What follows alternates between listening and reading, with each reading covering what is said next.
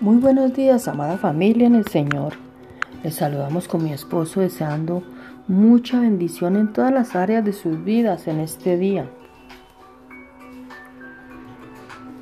No debemos pensar como lo hace el mundo, pero debemos aprender a pensar como lo hace Dios.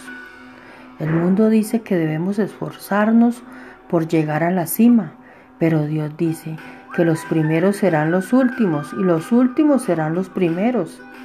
El verdadero ascenso viene de parte de Él, de parte de Dios. Nuestro valor no está en nada que podamos hacer, sino en Dios.